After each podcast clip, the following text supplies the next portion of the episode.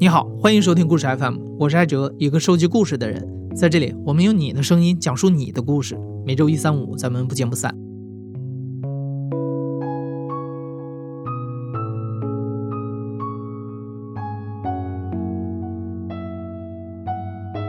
在故事 FM 往期的一些女性题材的节目里啊，你大概听到过一些女孩说自己的原生家庭里有重男轻女的思想，自己因此遭受了一些不公平的待遇这样的故事。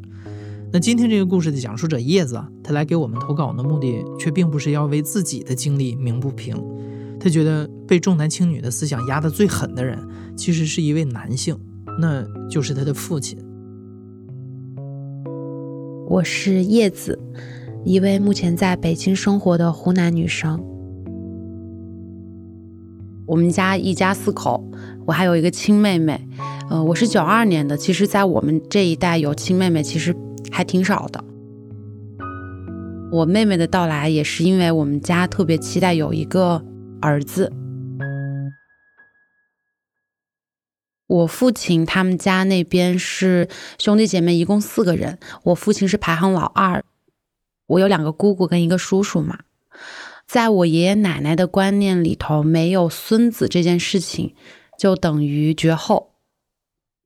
很不巧的是，我叔叔和我爸爸他们生的都是女儿，所以我的呃爷爷和奶奶在很大的一段岁月里，他们有个非常重要的工作，就是想办法让我叔叔和我爸爸折腾出一个儿子来。那我爸从小他们家是比较拮据的，为了补贴家用，所以他初中毕业之后就一个人去了县里去打工，工作挣得的钱他只留很小的一部分，然后其他的钱就供自己家里的另外几个孩子去上学。其实我两个姑姑跟我的叔叔他们都是有上大学的，我觉得这个事情后面其实有我父亲的牺牲在里头。我父亲有跟我讲过，说那会儿他一个农村的孩子在县里，其实他穿的用的都跟其他小孩不一样。他有一个月就非常的想买一双皮鞋，那薪水发下来之后，他就用这个钱去买了一双皮鞋，然后剩下的寄回了家。其实皮鞋也没有很贵，但是我爷爷知道这件事情之后，就把他臭骂了一顿，说他很自私。然后我父亲的话接触到了饲料这个行业，他就开始嗯全国各地的跑去找饲料的原料，因为东北那边好像是像豆粕类似这样的一些呃鱼粉，就是鱼饲料的原料在那边比较多，他就跑到东北去，然后已经没有票了，他是站票，从湖南到东北站票，我就问他我说那你路上是怎么休息的？他说我就睡在人家座位底下。因为座位是连起来的嘛，他说座位底下可以睡人，我就睡在那个底下。我当时也问过他，我说那会很冷吧？他说那会儿年轻，就想着怎么赚钱，也没有觉得多冷或者是多艰苦。那我知道他肯定是吃了不少的苦头。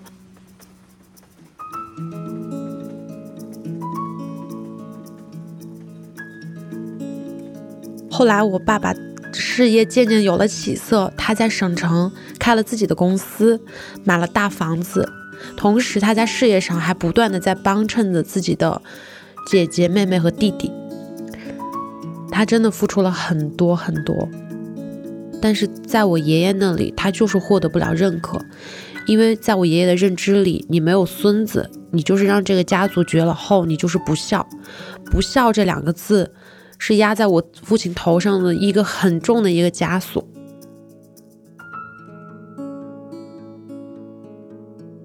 其实父亲曾经放下过这个枷锁，也正因为如此啊，看见父亲又重新背起这个担子，叶子格外心疼。不管父亲多努力的工作，对家人多体贴，诅咒般的阴影始终笼罩着这个家庭。我并不是他们的第一个孩子，他们在我之前其实是生过一个儿子的。我哥哥出生应该是九零年的事情，当时这是他们的第一个孩子，也是家里出生的第一个孙子。然后两年不到，我哥哥就夭折了。这件事情对家里的影响其实是挺大的，尤其对于我父亲打击非常大。他一方面有丧子之痛，另外一个方面，我觉得肯定这个担子又重新背回了他身上，就是要生孙子这件事情。那两年，其实在家里整个氛围来说都是很压抑的。我爸爸那会儿是跟我讲，他每天都很想出去打架。他说当时就是非常想流点血，非常的想跟人大干一场，让这些愤怒发出来。两年之后，叶子出生了，虽然是女孩，但却重新点燃了整个家庭的希望。所以爷爷奶奶对叶子也多了一份疼爱。可时间久了，他们还是想要孙子。虽然计划生育当时那么严格，叶子的父母还是决定赌一把。他们东躲西藏，想尽办法生下了第二个孩子。然而，还是个女孩。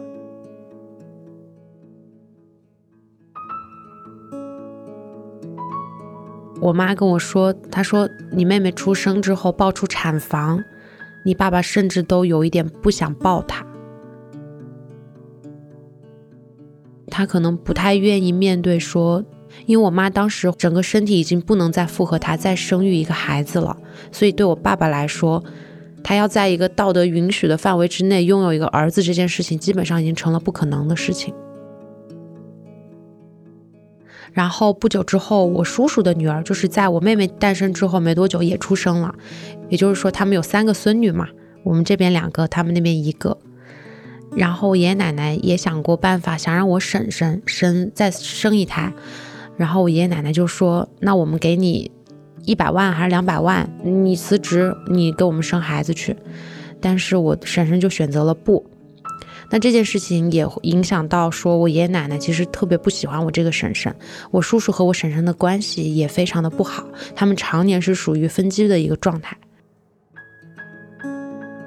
日子就这么过着，回想起童年，叶子觉得她还是幸福的。但到了二零零七年，一切都开始改变，因为饲料行业改革，父亲的事业开始严重倒退，甚至一度走到了破产的边缘。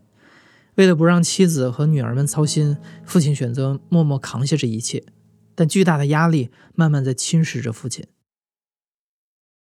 他会选择他一个人去面对这些，我相信他是非常的无助和孤独的。所以在这个过程当中，我父亲其实是有物质成瘾的问题的。我记得父亲应该是从十五年前就开始晚上经常不回家。然后他的身体也日渐的消瘦。以前我父亲还是皮肤比较白，然后是有一点胖，然后梳一个很精致的一个平头。我看过我父亲就是很年轻的时候的照片，他戴个墨镜站在海边，气场特别强大。我经常会跟爸爸讲，我说照片上的你如果不是警察，就是黑社会老大。但后来我父亲就会变得比较黑，两颊是凹陷的。头发也不是那么精神，他的眼球是眼周是黄色的。他说：“你看小孩儿，他们的眼睛是黑白分明的，因为他看黑是黑，看白是白，他的世界对错都是分明的。但人慢慢变老，他的眼睛就浑浊了，他看这个社会上的很多事情就不一样了。所以说，长达十几年这个过程当中，我父亲他跟我母亲是逐渐疏远的。”他跟这个家也是逐渐疏远的。出轨这件事情，我记得我最开始看到是因为有一天我加了我爸爸的 QQ，我要给他传一个什么文件。当时是我上大学的时候，我看到 QQ 空间里面有别的女人的照片，那张照片是 QQ 的视频聊天的截图，是一个戴着耳机的人，然后在面对镜头。那天晚上正好是我父亲开车送我去大学。我记得我在路上跟他发脾气了，我说：“爸爸，我在你的空间里看到有别的女人的照片了。”我说完这句话之后，我就开始大哭。我说：“为什么你总是不回家？为什么日子好好好的日子不过？”就是我大哭着说这些话。我记得我在拍我底下坐的这个座椅，在拍车门，我整个人就是突然陷入一种歇斯底里的一种状况。我父亲当时在开车，他显然被吓到了。当时我这边的车窗是摇下来的，我记得他第一时间把我这边的车窗给摇了上去，然后他笑着，他有一种不好意思的笑，他笑着说：“不是你想的那样，你不要这么激动。哎呀，你听我说，就很像是一个不小心惹了一个小姑娘生气的一个男人一样。他当时是这么在哄我，我本来以为他会跟我发脾气的。”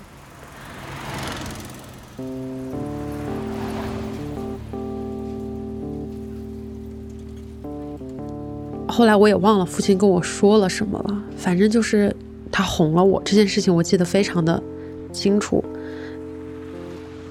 那也是很少，我父亲会用那种温柔的、带着笑意的语言来跟我说话。这件事发生在二零一一年，其实，在前一年，父亲就搬回了老家办厂。二零一二年，奶奶去世之后，爷爷搬了回去。叶子无法想象日渐年迈的爷爷会给父亲施加怎样的压力。直到二零一七年的除夕，爷爷的一番话，让这几年在父亲身上发生的所有变故都有了解释。一七年的除夕，我们一家团圆，在吃团圆饭。我婶啊，我妹妹呀，他们都来了，我姑姑也都在现场。我坐在我父亲的左手边，我父亲的右手边是我爷爷。我记得饭局到了一半，我爷爷突然很有精神的声音很洪亮的说，他昨天晚上做了一个梦，在梦里他梦到有一条龙向他游来，他说这个梦一定是告诉他他快有孙子了，你们两个谁有本事，谁就去跟我生个孙子回来，谁来帮我圆这个梦。我爷爷话音一落，没有人接话。因为我妈和我婶婶是不可能再生孩子了，她这番话出来就是鼓励他们去外面去生私生子。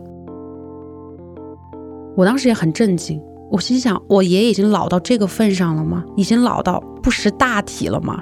这么美好、这么团圆的一个景象，你这句话出来是会让你的儿子们，就是整个家都会被拆散的呀。就在这时，我父亲。侧身在我爷爷耳朵旁边悄悄地说了一句话，我爷爷笑了。当时我就心里想，我父亲他女朋友可能怀孕了。然后我就问了一句：“我说爷爷你在笑什么呀？”我爷爷没有回答我，但是他还在笑。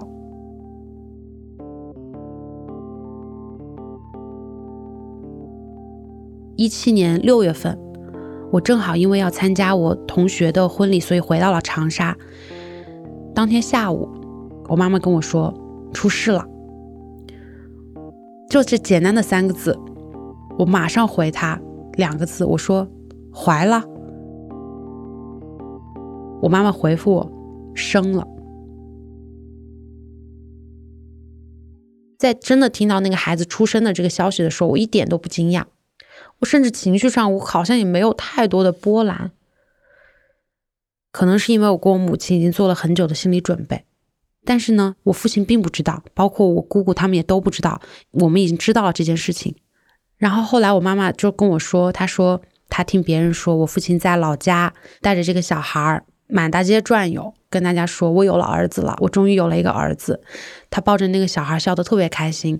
他甚至会把这个小孩，他开车的时候，他会把小孩放在他的前头。这个男孩他办满月呀，办百天呐，都有很多人过去送了礼，然后大家也都很开心。在我妈妈的形容里，他是一个特别和睦、特别快乐的一个场景吧。我想象我父亲脸上的表情应该是非常快乐的。就这样，时间就到了二零一八年的八月份。我爷爷遭遇了车祸，他的脑部有外伤，然后他的下半身已经没有了知觉。我父亲当时给我打电话说，需要我回去一趟，因为很可能是见我爷爷最后一面。我记得我回到了老家，然后在病房看到了我的爷爷。当时病房里剩下了我姑姑、我爸爸、我爷爷和我，我们四个人。我记得当时爷爷被我姑姑扶起来坐着，然后我姑姑手里在剥橘子给他吃。我跟我父亲就坐在我爷爷对面的那个病床上。有一瞬间，就是大家好像之前的交谈停下来了，没有人说话。这个时候，我爷爷突然说了两个字，他说：“儿子。”他把这两个字抛在了空气中。病房里有四个人，没有一个人接他的话。当时我心里咯噔一下，我心想，我爷爷可能是想在走之前让我爸爸亲口把这件事情告诉我。我脑子里就开始飞转，我要怎么接话？我要不要告诉他们？我早就已经知道了。同时，我在观察我父亲。我父亲全程低着头看着自己的手，他一直在掰自己的手。我爷爷又说了一句：“儿子。”还是没有人说话。又过了几秒钟，我爷爷看着我说：“你是你爸爸的儿子，你爸爸是我的儿子。”我爷爷是笑着说这个话的，我很佩服哈，他都快八十岁了，脑子转的这么快。他用一个他嘴里看看似是玩笑的一句话，就把这一切都混过去了。他那句话说出来之后，我觉得在场所有人都是松了一口气，包括我姑姑，包括我爸爸和我。我从病房里面出来，我父亲送我回长沙的时候，我记得他在路上意味深长的跟我说：“不管发生什么，你就记得过好你自己的生活就可以了。”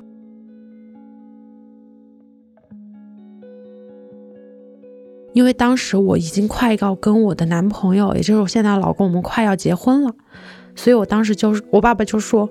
你就记得把你自己的生活过好，其他的都不重要。然后这件事过去没多久，我母亲选择了跟我父亲摊牌。当时我妈妈也是心情非常的郁结，不想再忍了。不管是什么样的结果，她都想要结束这一切。在那一次她跟我父亲的沟通当中。我妈妈是非常的歇斯底里的，她把她内心所有的委屈、痛苦，她都冲我爸爸吼了出来。我妈妈说：“我要跟你离婚，我成全你跟外面的那个女人，我放手，你去过你们一家三口的生活，我们互不打扰。”我父亲当时也哭了。我妈妈说我爸爸哭得很伤心。我爸爸说他不想离婚，他说，在他内心深处，他是非常的爱这个家的。最后，他们的这个沟通，以我爸爸就是出门，他说他要去静一静，他就离开了。他们这场对话也就戛然而止了。但是我父亲并没有答应离婚。在这之后，就到了二零一八年九月，我爷爷去世了，然后我回到了老家，在殡仪馆里头。开始是一切很正常的，然后我突然就看到了，在我爷爷的这个水晶棺旁边，他贴着那种。毛笔字写的那种类似于布告栏，家族的人所有人的名字都在上头。他是以家庭为单位写的。我爸爸的名字后面除了我、我妈、我还有我妹妹之外，后面还跟了一个人的名字，就是那个小朋友的名字。我虽然知道这件事情已经很久了。但是是我第一次从物理层面上遇到跟这个小孩存在有关的东西，所以我看到那个名字的时候，我非常的气愤。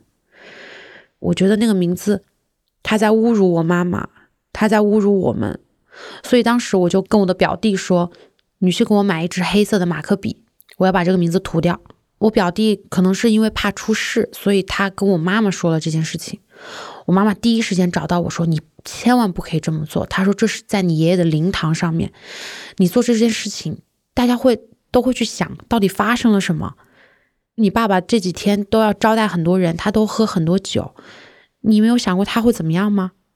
同时，我妈妈叫来了我叔叔和我姑姑。我叔叔和我姑姑那一瞬间，他们才可能真的知道我知道这件事情，因为他们都已经写在布告栏上了，所以。他们说没有办法，他说这件事情，因为我爷爷一直想要个孙子，所以说必须要把这个事情写在布告栏上。因为我还是考虑到我父亲的原因，因为我父亲状态真的不是很稳定，我不希望说再从我这里给他制造更多的麻烦，所以我就说行，那我就不去涂改。但是你们不能让这个孩子的名字上我爷爷的墓碑。我说，但凡我之后去爷爷的坟上，我但凡看到这个小孩的名字上了墓碑。我一定会拿斧头把那个墓碑给破坏了。我说我的花就放在这里。我说你们可以试一下。当时我第一次从我叔叔的眼神里面看到他在看一个成年人，而不是说看晚辈、看小孩的那种眼神。我觉得这件事情也为后面我父亲去世这件事情，包括这些私生子的这些事情，我觉得在他心里还是提了一个醒吧。在有了孙子的美梦中，爷爷安心的走了，但是父亲的生活还要继续，他不想离婚。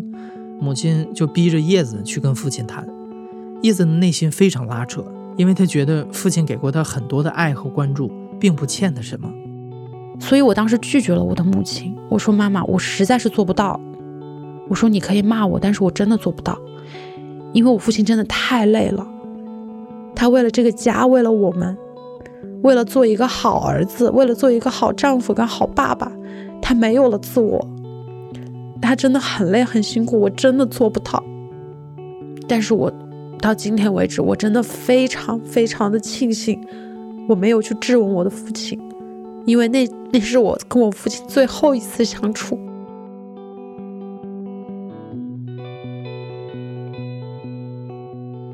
十一假期结束，元旦我没有回家。一月十号，我记得那天我还在办公室，因为当时我马上要。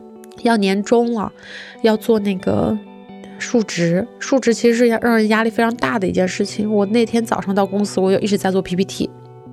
我突然接到了我舅舅的电话，我舅舅说：“你赶紧回来。”他说：“你爸爸昨天晚上喝多了，现在在抢救。”我说：“哈？”因为当时我正在为我的工作而烦恼，突然接到了这么一个电话，我觉得特别的，我觉得特别的荒诞。我当时就跟我的同事说：“我说。”我刚抽到我接到我舅舅的电话，他跟我说我爸爸现在在抢救，让我赶紧回去。我好像在说一件我从网上看到的一个令人匪夷所思的新闻那样的口吻在说，我完全是震惊的状态。然后我同事说：“那你怎么打算的？”我当时很木讷的说：“我要把 PPT 做完。”然后我同事就念我的大名说：“你是不是疯了？你赶紧回去。”我那一刻才拿着我的电脑从办公椅上走起来，然后请假，然后很木讷的回去。然后我男朋友第一时间帮我订机票，然后回家取身份证。回家取身份证的过程里面，我舅舅给我又补了一个电话，说让你男朋友也一起回来。听到他第二通电话，我意识到问题肯定是非常非常严重了。等落地。我再联系我妈妈，联系我妹妹，我已经联系不上他们，他们都不回我的消息。我意识到，就一直会有一个隐隐约约的不安的感觉存在在那里。当时来接我的就是我舅舅那边的亲戚，他来接我，我说我爸爸怎么样？然后他说他还在抢救室里面。从长沙开回我的老家大概是一个多小时。这一路上我就给我爸爸发微信。我说：“爸爸，你等等我。”我说：“我在回来的路上。”然后快到爸爸厂里了，大概还有不到五十米的时候，一直在开车的那个叔叔他就哭了。他说：“你要坚强。”他说：“你爸爸早上就没了。”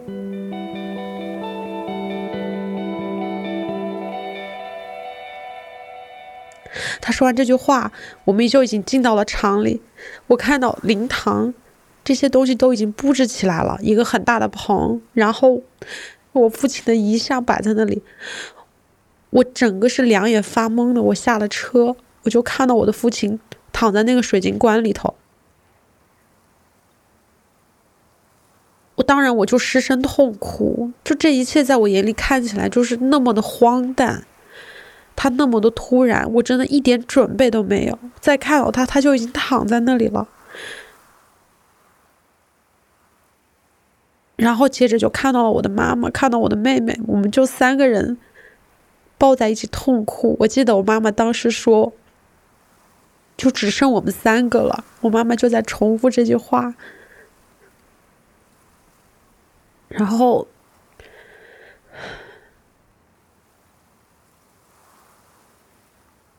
赶回家的头两天就一直在处理比如说我需要参与一些法事，然后再整理自己的情绪。与此同时，我就开始意识到，亲戚们被分成了两派，一派是我父亲那边的亲戚，一派是我母亲这边的亲戚。我父亲的这边的亲戚，包括我叔叔、我姑姑他们，还有我爷爷他的两个弟弟，他们开始在怂恿那个女人把那个私生子带来灵堂里面吊唁。我在中间就处于一个非常拉扯的状态。我妈妈告诉我，那几天只要我们不在灵堂，我们回酒店休息的时候，那个女人和那个女人的亲戚都会带着那个孩子到灵堂里来。我们一来，他们就走。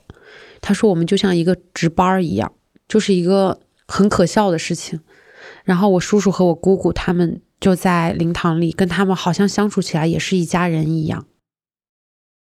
这件事情矛盾最激化呢？是我父亲要火化的前，我忘了是前一个晚上，是前第二个晚上，反正是开追悼会的时候。那天晚上，我叔叔说那个小孩必须来，即使我们在场，他也必须到。我说不行，我说我不会允许这样的事情发生，因为我爷爷的弟弟就是是一个非常强势的人，他在当地也是比较有势力的那种，所以我叔叔和我。姑姑都特别听他的，我不知道他是出于什么样的一种心态，他就一直在给那边的人鼓气，然后就是在鼓励他们过来。我记得到了追悼会的那天白天，一月份，湖南特别冷。我知道那天晚上应该会有很冲突的事情发生，为了给自己壮胆，我去买了一把水果刀，揣在我大衣的口袋里面。然后那个白天，我记得我叔叔过来，他想说服我接受这件事情。他说，他就是过来一下，让他过来送送你爸爸，这也是你爸爸的心愿。我就问他，那我爸爸有亲口跟你说过这是他的心愿吗？我叔叔就跟我一直在周旋，最后我们似乎达成了这样一种默契，就是这个小孩由他的外公领着，悄悄的来到了灵堂，给我父亲磕一个头，然后他们悄悄的就走。那天晚上追悼会。结束了之后，眼看着离那个小孩来的时间越来越近了，我妈妈就先走了。我妈妈不想在那里接受这一切。我舅舅突然一下也不知道他去干嘛了。我记得当时我和我妹妹在我父亲的灵堂外面，我们在烧纸钱，然后我就看到远远的有一辆车开到我父亲的厂子里面，夜色中下来了两个大人跟一个小孩儿。那个小孩是有一个爷爷抱着，那个应该就是小孩的外公，后还跟着一个中年男子，那个男的好像是那个女人的弟弟。我记得我看到那个小孩来了，我其实没有太多的情绪，因为他就是一个小孩，一个小孩由一个老人抱着，你能对这样的一个组合有什么恶意呢？我没有任何恶意，但是我上前阻挡住了后面跟的那个女人的弟弟，我说只能两个人进。我的口吻就跟现在一模一样，斩钉截铁。然后我就回到了外头，我继续跪下在那烧纸钱。我本来以为我可以相安无事的看着那个爷爷抱着这个孩子进去再出来，然后他们离开的。但是突然一下，他们进到灵堂里面之后，里面所有的亲戚，因为里面大部分都是我父亲那边的亲戚，他们都拥上来，把这两个人围在中间。很亲昵的把他们护送到了给我父亲磕头的地方，就整个里面这个气氛一下子就点燃了我内心的那个愤怒。那一刻，我觉得我是外人，我觉得这个小孩好像才是这个家族最纯正的孩子。我不知道这个词用的对不对，但是那一刻，我觉得我自己好像就我是怎么样已经不重要了。这小孩到了，给我父亲磕了这个头才是最重要的。所以我当时腾的一下，我就站起来了，我就大声的吼：“你们在干什么？有这么值得欢迎吗？我说这是很光彩的事情吗？”整个灵堂里都是我的声音。然后我说：“你们两个给我出去。”然后所有的亲戚都围上来。我说过的那个有权势的那个爷爷，他死死的把我的两个手摁住，然后。非常大的声音呵斥我，说你在干什么？我用尽我所有的力气，克制住我自己身体的颤抖。我死死的看着那个爷爷，我说：“我说我们已经退让的够多了，你们不要欺人太甚，赶紧给我滚出去！”整个场面充满了冲突，他们很担心我冲上去去打那个老人或者那个小孩，然后所有人都团团围住我，我妹妹也跟过来了，有一部分人移过去控制我妹妹。我记得在混乱之中，那个爷爷。他本来是抱着孙子在跟我父亲行礼，他颤颤巍巍的起来，然后被人护送着出去了，上了车走了。整个灵堂里没有人说话。那个爷爷松开了我的手，整个场面非常的安静。我父亲就躺在那里，然后我就慢慢的往前走，我站到了他的灵位旁边，然后我把屋里所有的人。非常认真的看了一遍，我看着这些我从小喊着叔叔阿姨的人，他们站在那儿，那一刻我好像都不认识他们了。他们在我眼里，我之前对他们所有的尊敬，这些东西一瞬间好像全部都崩塌了。我好像是要把他们每一个人的表情刻在我的脑海里。我记得是长达十分钟的时间吧，整个场子都没有人说话。我不知道他们心里在想什么。我觉得他们就是被说不清是什么东西的东西驱动着去做一些很荒谬的事情。过了没多久，我就去找我姑姑，我说所有的事情，我们应该摊开来讲。因为那几天，不管是这些亲戚，还是我父亲的朋友，他们都会过来游说我。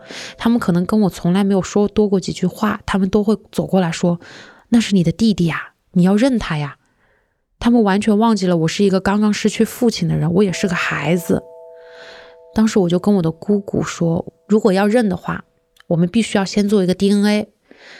第二天就是我父亲要火化的日子，因为他要移到那个。”殡仪馆的车上的时候是需要把这个冰棺给他揭开，然后再移到那个殡仪馆的车子里面的。那也就是有几分钟的时间，我父亲是暴露在空气中的。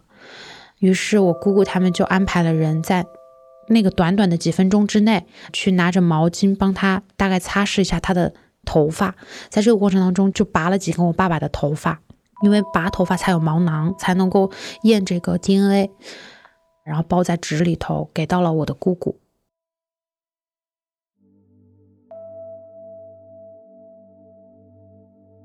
后来的仪式都是我很平静的，看到我爸爸被被送上了车，然后被推到了那个火化炉里头。其实，在做这些事情的时候，我是很理智的，我的情绪并没有崩溃，因为在我的认识里，在我看到我的父亲躺在那个冰棺里的那一刻，我觉得他终于自由了，就在他身上所有的枷锁都没有了。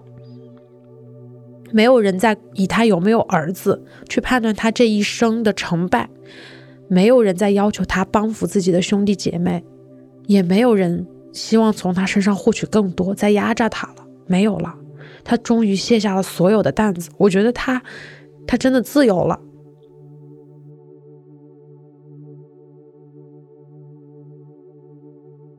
我甚至跟我妈妈说：“我说，我觉得我爸爸吧。”他可能是变了一个魔法，留在这里的就是他做的一具蜡像。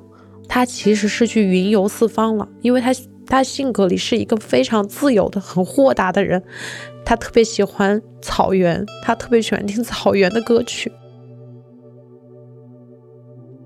我说他可能是去草原上做一个放牛羊的一个汉子了，他就为他自己一个人活。我觉得。对他来说，那该有多快乐啊！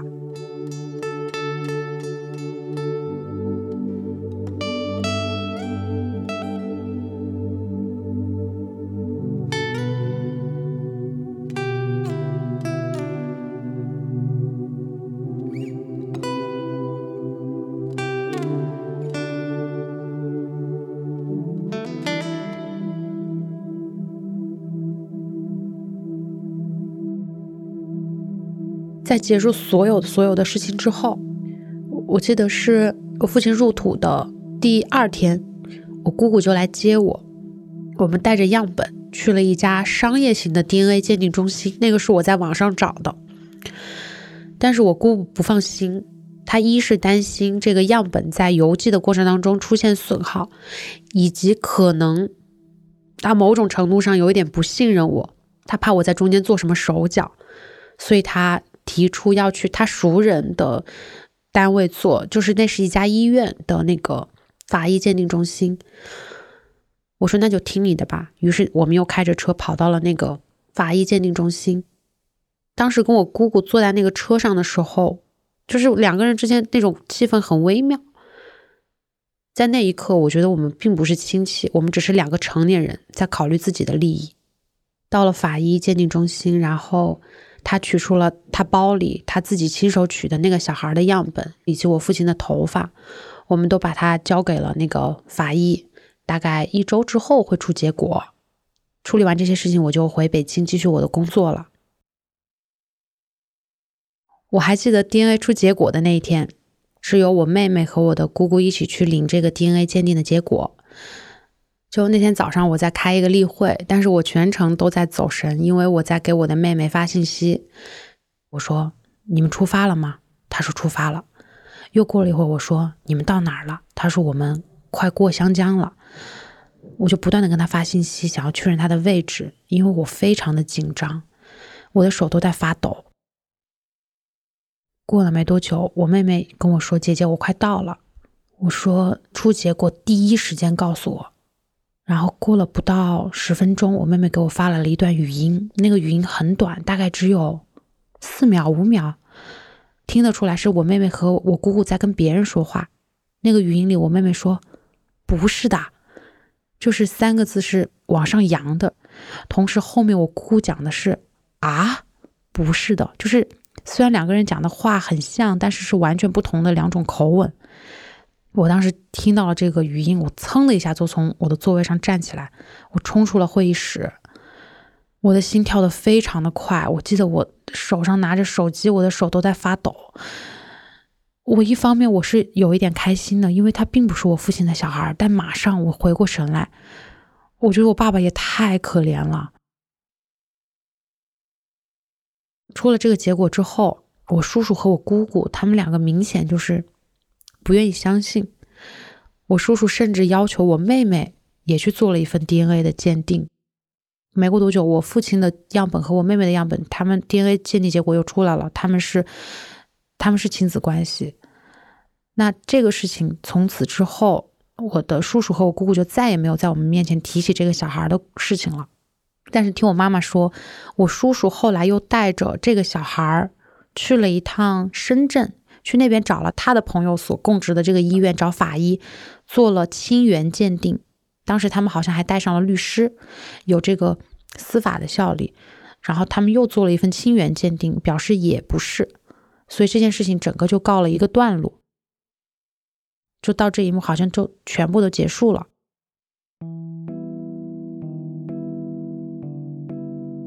我记得后来我在整理我父亲遗物的时候，我在他的手机相册里看到了好些张他抱着那个小朋友自拍的照片。我父亲是一个很少拍照的人，他在我脑海中他好像没有自拍过，但是在他手机里面有那么为数几张的自拍，是他抱着那个小朋友。照片里我父亲笑得特别开心，特别开心。我好多年没有看到他笑得那么开心了。那一刻，我会觉得我很感谢这个小朋友的存在，我甚至很感谢那个女人的谎言，她让我父亲开心过。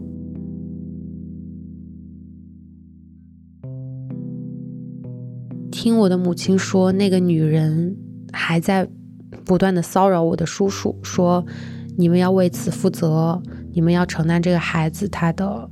嗯，什么学费呀？包括他生病了没有钱来找我叔叔要，我叔叔就是说这个孩子跟我们家没有关系了，是谁家的孩子你就去找谁。坦白说，在我自己成为了一个母亲，有了自己的孩子之后，我还挺想见见这个小朋友的。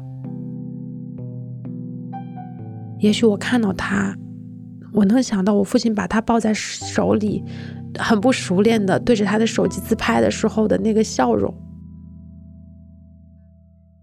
后面就是我叔叔，像我叔叔到现在他也已经五十好几了，他还在折腾着想要个儿子的事情。一方面在咨询代孕，一方面又在想跟他的女朋友，他女朋友也已经四十好几了，他也想跟这个女人做试管婴儿。我爷爷奶奶已经去世了，我爸爸也已经走了。没有人再会催他了，没有人会再跟你讲，你没有儿子，你就是不孝，你就是愧对整个家族。没有人再这样跟他讲了。但是这些东西已经内化成了他自己的信念，一个他需要一生为之奋斗，只要他没有到最后一刻，他就不能说放弃的一个信念。这真的就变成了一个诅咒。